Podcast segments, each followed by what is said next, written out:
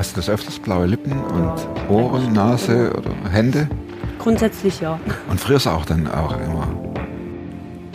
Ja, also nicht immer frieren, aber Ja, ja, schnell frieren. schnell aber halt, ne? Bei mir ist es halt viel das Problem, äh, es liegt an der schlechten Sauerstoffversorgung. Warum ich euch den Vorspann zeige, hat zwei Gründe. Erstens, dass ihr euch natürlich ständig fragt, warum hat Christine so blau-rote Lippen und unterlaufene Augen. Das kommt daher, sie hat einen Herzfehler und sie friert permanent. Erstens. Zweitens, ich saß seinerzeit in meiner Lieblingslocation im T-Shirt da, sie in der Jacke. Kommt daher, weil sie friert.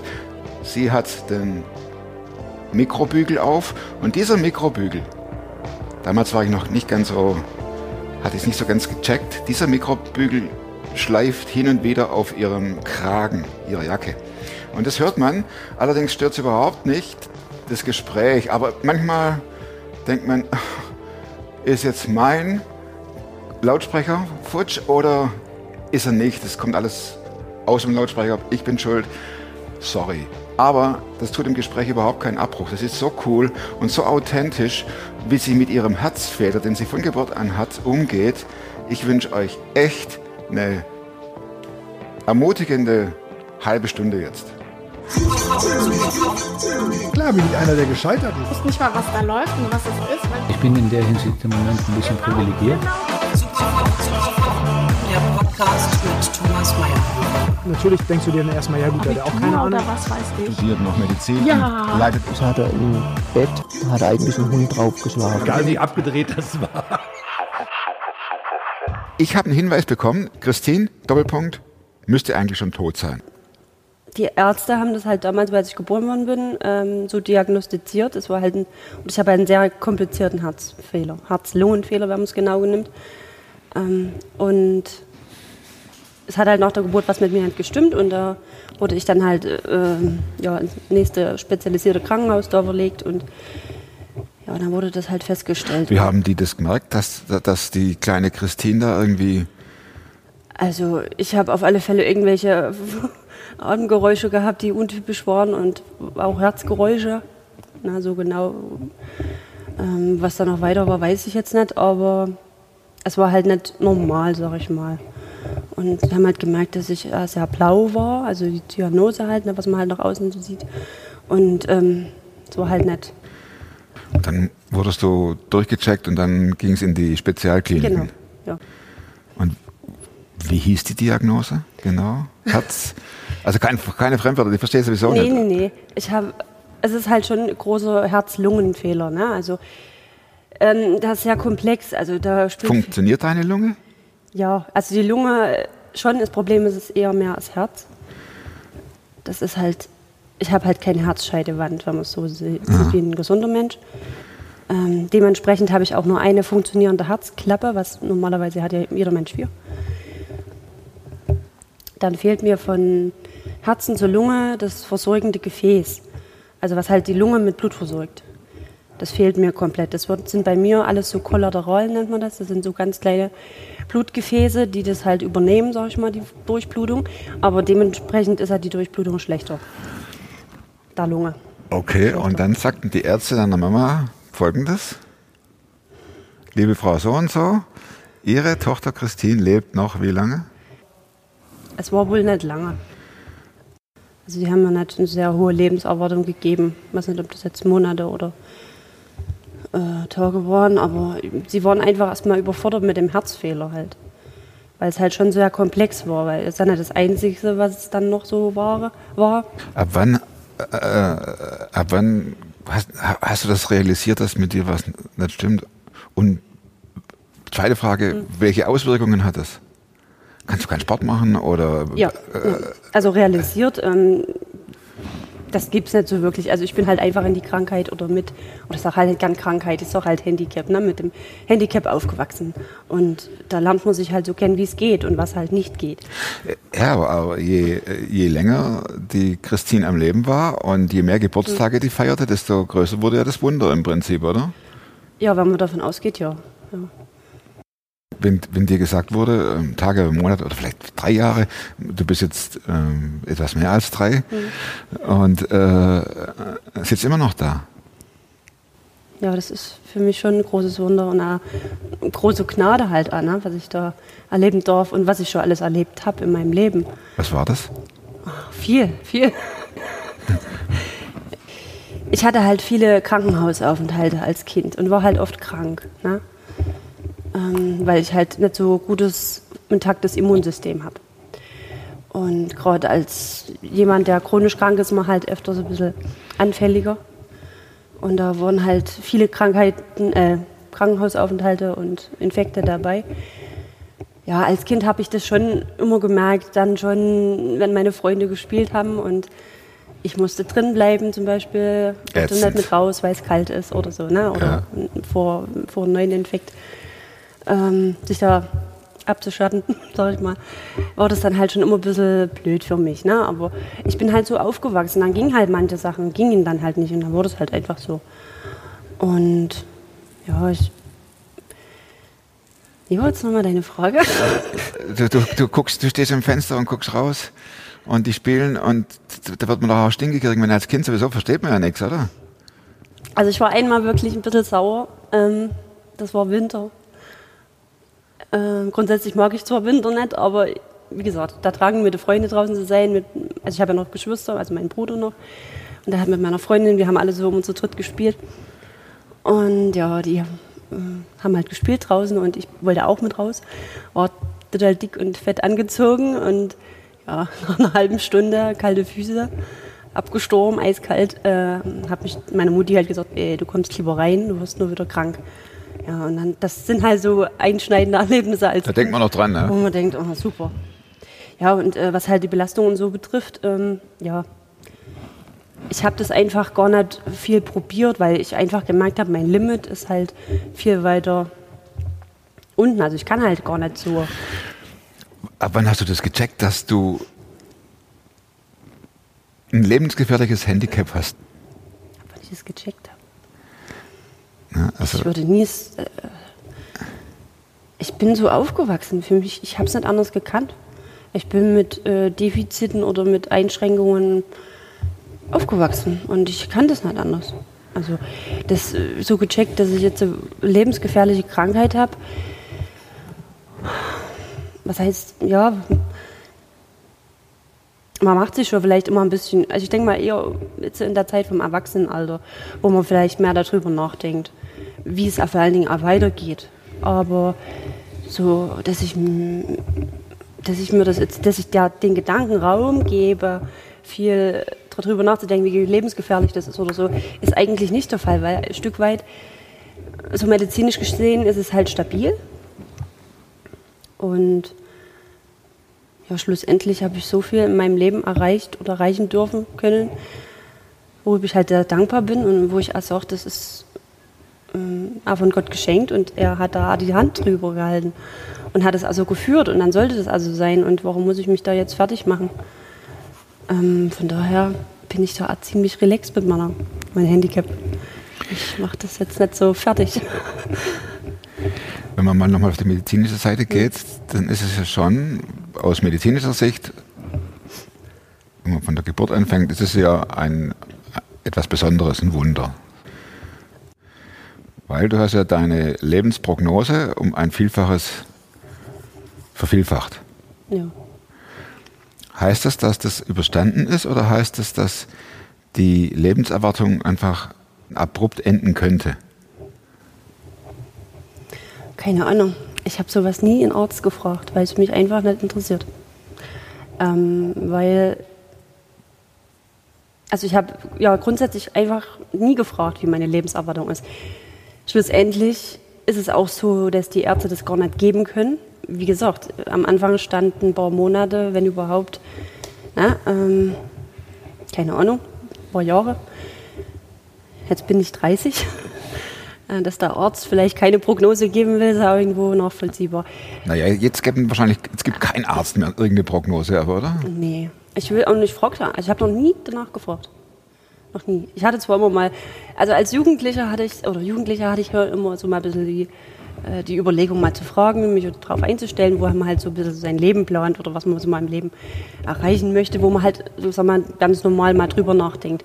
Aber ich habe das dann nie gemacht, weil ich gedacht habe, naja, schlussendlich äh, hat es jemand anderes in der Hand und so wie ich jetzt damit lebe und es ist so stabil und es ist äh, so, wie es jetzt geht, geht es mir schon wirklich eine lange Zeit so. Also es hat sich jetzt nie dramatisch was verschlechtert, halt auch nicht verbessert, aber es konnte mir immer wieder geholfen werden und immer wieder ging es weiter. Musst du oft ins Krankenhaus deswegen? Hast du als Mädchen gedacht, äh, aufgrund meiner Krankheit kann ich manche Sachen in der Zukunft nicht so äh, umsetzen oder genießen oder realisieren, wie zum Beispiel heiraten oder mit dem Ja. Pferd fortreiten oder so. Gab's das? Ja, definitiv.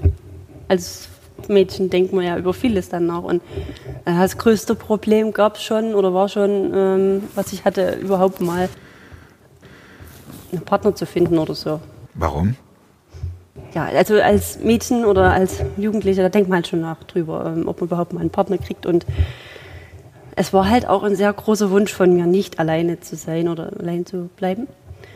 Das habe ich mir schon gedacht. Und warum ich darüber nachgedacht habe, ja, einfach,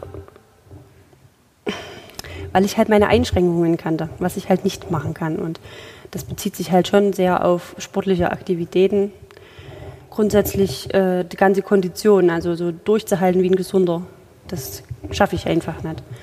Ja, also, was ein einfaches Beispiel, weil es fällt mir so an ein, aber einfach so zum Beispiel so Tagesausflüge oder, oder sowas ist für mich unmöglich oder sage ich mal in, in meinem Maße möglich. Ne? Und halt so Sachen, gerade und eben also so Sachen mit sportlichen Aktivitäten, ne? Fahrradfahren, ähm, Klettern, Schwimmen oder solche Sachen. Also wirklich, sowas ist bei mir überhaupt nicht möglich. Und dann hast du gedacht, Oder zumindest in einem geringen Maß, sag ich mal. ja, aber du hast gedacht, wenn, wenn Jungs wollen lieber eine fitte Frau als eine Kranke. Ja. Das auf alle Fälle. Also zumindest so hatte ich den Gedanken, ja, was, was hat man dann für Gemeinsamkeiten? Was hat man dann ähm, für, für Freizeitpla äh, Freizeitgestaltung zusammen? Und ja, der zweite Aspekt auf alle Fälle, dass ich ja keine Kinder kriegen darf. Somit keine Familie. Und wer will denn schon darauf verzichten? Oder wer will denn da jetzt eine Frau, die was kein, die schon eher weiß, dass sie keine Familie haben darf oder dass man keine Familie haben kann? Ähm, das waren halt schon so die zwei Punkte, wo ich sagte, das, da findet sich eh niemand. Wie war das, als andere anfingen, Freundschaften zu beginnen? Dachtest, oh je. Na ja, klar, dann, dann fing das schon an. Also ähm, hat man dann schon gemerkt, dass ein das, also dass es mich mehr beschäftigt, ne?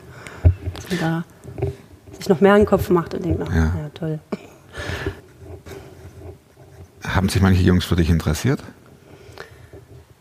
Es gab schon, ja, gab es schon, aber Die wussten ja alle. nie Freude, also nie für eine Partnerschaft, sag ich mal, für eine Beziehung. Ja. Also vielleicht halt charakterlich hätte schon alles gepasst, aber einfach, die hatten einfach dann hier und da eben ein Problem mit, entweder mit meinem Handicap oder mit Familienplanung. Ohne das jetzt halt denen gegenüber negativ zu sehen. Ne? Also ich habe das auch verstanden. Also ich war dann nicht so na, super, na toll, ne? ich bin deprimiert. Schlussendlich, also depressiv war ich deswegen jetzt nicht irgendwie, ne? oder so. Aber ich habe das dann auch verstanden und akzeptiert. Und Und als dann der Richtige kam, war der zuerst in dich verliebt oder du in ihn? Ja, Das sind eine coole Stories. Das liebe ich ja, gell? Ja, das, oh, das, ist, das ist eine lange Geschichte, wenn ich da jetzt alles erzählen soll. Ja, machen wir mal, machen wir mal eine Kurzfassung. Kurzfassung. Ja, also ich hatte ja schon, wie gesagt, einen Freund mit 16 und er war damals 18. Er war noch viel zu jung und der ist aus gleichen Ort, wo ich ähm, natürlich jetzt hier wohne, na, hier, von hier und wir kannten uns eigentlich schon immer. Es ging aber nach einem halben Jahr an die Brüche, weil für mich, also so habe ich noch halt weitergedacht in, der, in, dieser, in dieser Zeit, ne? aber für mich war es halt eher so, ich will noch meine Freiheit und meine Freundinnen treffen und so und ja, war einfach noch zu jung. Egal. Ich habe mir halt schon viel in den Kopf gemacht. Hauptsächlich war das auch mein Problem, ähm, jemanden zu finden, der damit klarkommt, der das akzeptieren kann. Wir haben mal keine Kinder. Und ähm, wie gesagt, diese Beziehung, dieser, dieser Mann, ähm, hat mich sieben Jahre später wieder interessiert. Und Mit dem, den du Schluss gemacht hast, also 16 ja, warst? Ja, wir haben, wir sind aus einer Gemeinde, also wir gehen zusammen in die gleiche Gemeinde, wir haben uns ja immer gesehen und ähm, ja, wir kannten uns halt ne, von, von jung auf. Und ähm, er hat nach sieben, nach sieben Jahren oder so, da bin ich halt schon immer so ein bisschen wieder, also waren so sieben Jahre dazwischen. Dann haben wir so wieder überlegt und eigentlich hat es halt schon gepasst. Dann fing das ja an, dass ich, ähm, dass viele mir gesagt haben, ja, na du und er, ihr würdet ja so ein tolles Paar sein. Und dann fing es halt an, dass jeder das gesagt hat.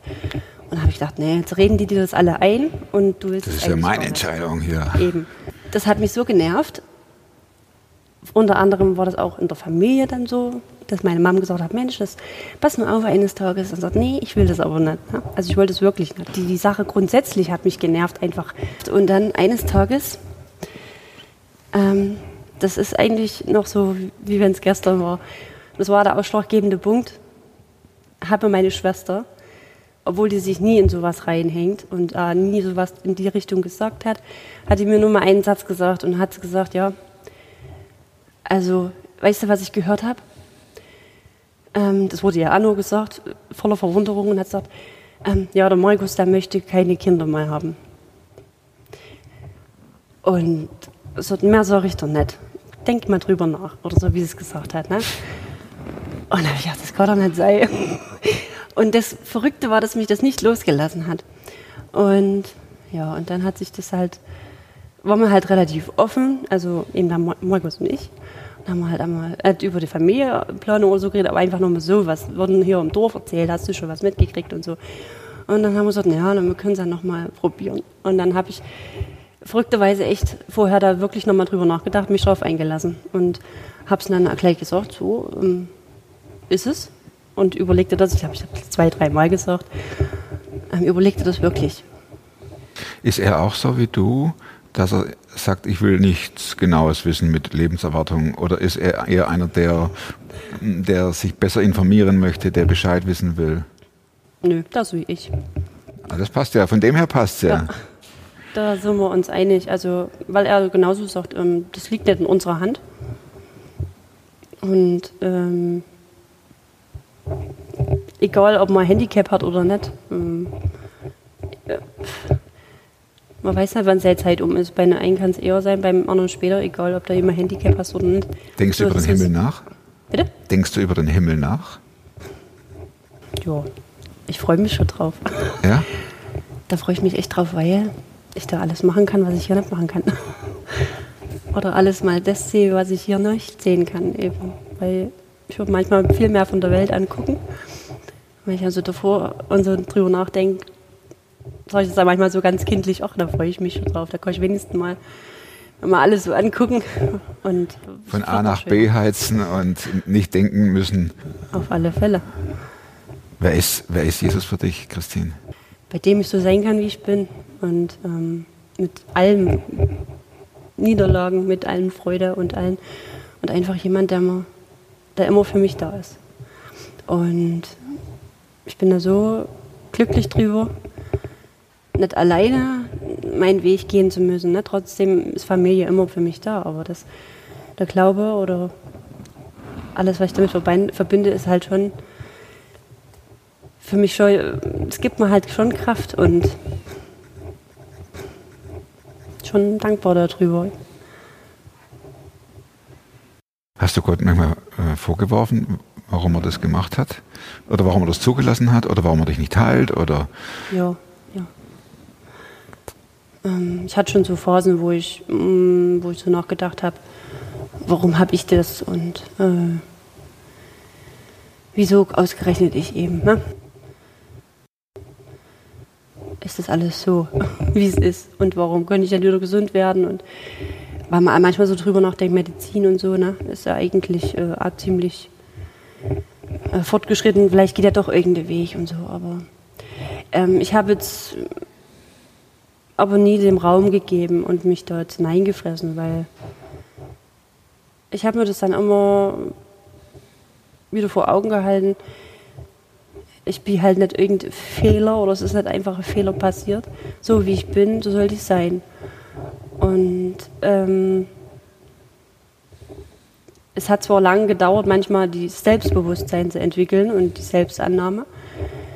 Ähm, erst eigentlich, wo ich jetzt erwachsen bin, ist das eher so erst, sag mal, war dann eine Reife da und ähm, für mich ist es jetzt, ähm, mittlerweile bin ich an dem Punkt, wo ich sage, klar, man kann viele Fragen stellen, wieso, weshalb, warum, aber für mich ist ganz klar, Gott hat mich so gemacht, wie ich bin, mit den und den Handicap und mit den den Fehlern und er hat keinen Fehler gemacht. Ich soll halt einfach so sein, wie ich bin und ich ähm, bin da halt auch dankbar, dass er mich dann trotz all dem durchträgt und dass ich da einen Halt an ihn habe und ich finde es wahnsinnige Gnade, da so viele Sachen lang erlebt zu haben und erleben zu dürfen halt. Ne? Hättest du gern Kinder? Wenn ich so ganz, so, äh, ganz ehrlich beantworten würde, wenn ich halt weiter drüber nachdenke, halt klar, ja, vielleicht schon. Aber da mir so viele schon diese Frage gestellt haben, unter anderem auch viele Ärzte, was mich manchmal sehr nervt, ähm, ist es für mich ganz klar eigentlich nein, weil ähm, wie soll ich denn sagen, wie soll ich das erklären? Ähm, für mich ist das eben eine Sache, die ist so. Und was bringt mir das, wenn ich dann ständig mich den Gedanken, den Wünschen hingebe, ja, ich würde ja doch eine Familie haben, aber es ist nie möglich. Dann mache ich mich ja im Endeffekt irgendwie selber kaputt oder ziehe mich damit runter. Und von daher ähm, ist es für mich so, wie es ist. Ich kann da vielleicht locker drüber reden, vielleicht manchmal zu gefühlskalt. Ich will im Endeffekt dann keine Kinder, weil ich weiß, ähm, ich würde das mit meinem Handicap, mit meinen ganzen, ähm, ja, wie soll ich sagen, mit einer ganzen Kondition auch gar nicht schaffen. Vor allen Dingen, wenn es mir schlecht geht. Ähm, würde ich auch nicht hinkriegen, für alle da zu sein und halt, äh, ja. Nee, So ist es, abgehakt. abgehakt, so ist es. Und was muss ich da laufend drüber nachdenken? Das war also eine Phase mal, da hatte ich einen neuen Arzt und der hat mich vielleicht dreimal die Frage gestellt und wahrscheinlich wollte der Arzt so ein bisschen auf die Richtung raus, ob ich da depressiv deswegen bin. Haben Sie wirklich Kinderwunsch und so? Und das hat mich so aufgeregt. Und habe ich gesagt, nee. Und habe gesagt, so ist es einfach. Und ich brauche jetzt dann mich nicht drüber nachdenken und, mir das wünschen, weil es ist nicht möglich. Ne? Also und gut Ausschluss und deswegen habe ich auch keinen Kinderwunsch. Und Sie müssen mich jetzt nicht mehr diese Frage stellen. Genau, und deswegen muss man nicht ständig wieder nachhaken. Ja? Mhm. Das, das kann ich überhaupt nicht leiden. Obwohl die Frage natürlich nie verboten ist. Also ich bin da sehr offen und ehrlich mit dem Thema und Wie guckst du nach vorne? optimistisch auf alle Fälle. Du sagtest vorher, du würdest gern, also wenn du im Himmel bist, dann reisen und so weiter. Geht das jetzt nicht, oder? Äh, aufgrund, dass du immer äh, ein Krankenhaus in der Nähe brauchst, oder? Nee, nee, so dramatisch ist es jetzt nicht. Aber ähm, Fliegen ist schon mal ein ziemlich großes, großes Problem. Ja. Eben wegen den ganzen anatomischen Gegebenheiten. Äh, sind Langstreckenflüge lange überhaupt nicht möglich. Und ja, ich könnte schon fliegen, aber trotz allem habe ich ja doch ein bisschen Angst davor. Weil ich bin halt auch noch nie geflogen. Ich Man halt- muss das ja nicht herausfordern, oder? Genau, und dann bin ich auch der Meinung, man muss das herausfordern und ähm, Unsicherheiten sind eh nicht so mein Ding. Ein bisschen eine Sicherheit irgendwo brauche ich immer. Und ähm, ja, Wo würdest du gerne hin? In welches Land? das ist eigentlich gar nicht so weit weg, aber mich würde wahnsinnig England, Schottland, Irland reizen. So mal quer durch. Am besten noch mit so Camper so durchfahren. Das wäre meins. Aber wie gesagt, wenn halt irgendwie was, also dann schaltet die Vernunft ein, sag ich mal, ne? und nicht nur ähm, das Herz, sag ich mal. Dann denke ich mir, was ist denn, wenn mal was ist? Na, dann stehst du hier irgendwo in der Bamba, das brauchst du dann nicht eigentlich. Und dann hast du noch einen komplizierten Herz-Lungen-Fehler und dann musst du den Leuten noch erklären, Da erklärst du nichts mehr. das ist dann das Nächste, ob du dann noch in der Lage bist, was zu erklären. Und dann, da bin ich halt wenig vorsichtiger. Und das merke ich aber auch, dass es mit dem, hm, sag mal, klingt blöd, aber mit dem Alter halt schon kommt. Also am Anfang habe ich auch meine Grenzen ausgetestet und so, ne? Und, aber, und habe viele Sachen blauäugig vielleicht auch manchmal gesehen. Aber so, wenn man jetzt so ein bisschen älter wird, denkt man ein wenig mehr drüber nach. Christine, vielen Dank. Ich habe noch vier Schlussfragen. ja. Buchfrage. Gibt es ein Buch, das du mehrmals gelesen hast und wenn ja, welches? Ähm, ich habe, ich bin gar nicht so die Leseratte. Also ich habe Dann lassen wir schön. ich hab aber ein Buch. Das habe ich zwar nicht zweimal gelesen, habe es aber vor, auf alle Fälle nochmal zu lesen. Ein ganzes halbes Jahr. Mojo. Ich kann es auch nicht aussprechen. Jojo. Jojo Moves. Irgendwas. oder so, keine Ahnung. Müsste ich auch googeln. Äh, Ein ganzes halbes Jahr, richtig? Mhm. Jetzt habe ich hier keinen Empfang mehr. Das, das ist ja cool. Ein ganzes halbes Jahr. Ich habe keinen Empfang. Blank, blank, blank, blank. Naja, ein ganzes halbes Jahr. Was interessiert dich an dem Buch? Also man muss ja ganz ehrlich dazu sagen, es geht ja eigentlich um Sterbehilfe. Deswegen interessiert es mich aber nicht. Ich finde die Konstellation sehr toll. Und das muss ich ganz, das will ich ja, was ich noch dazu sagen will, auf alle Fälle. Ähm, die Konstellation von jemand, der einfach nichts mehr kann, der einfach auch körperliche Einschränkungen hat.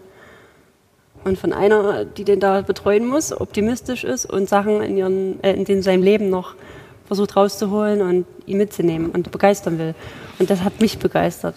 Weil ich finde, wenn man ein Handicap hat und man hat solche Freunde oder so eine Familie, die einen da durchträgt und Mut macht und ähm, an der Hand nimmt, was besseres, größeres Geschenk kannst du nicht kriegen. Hast du das?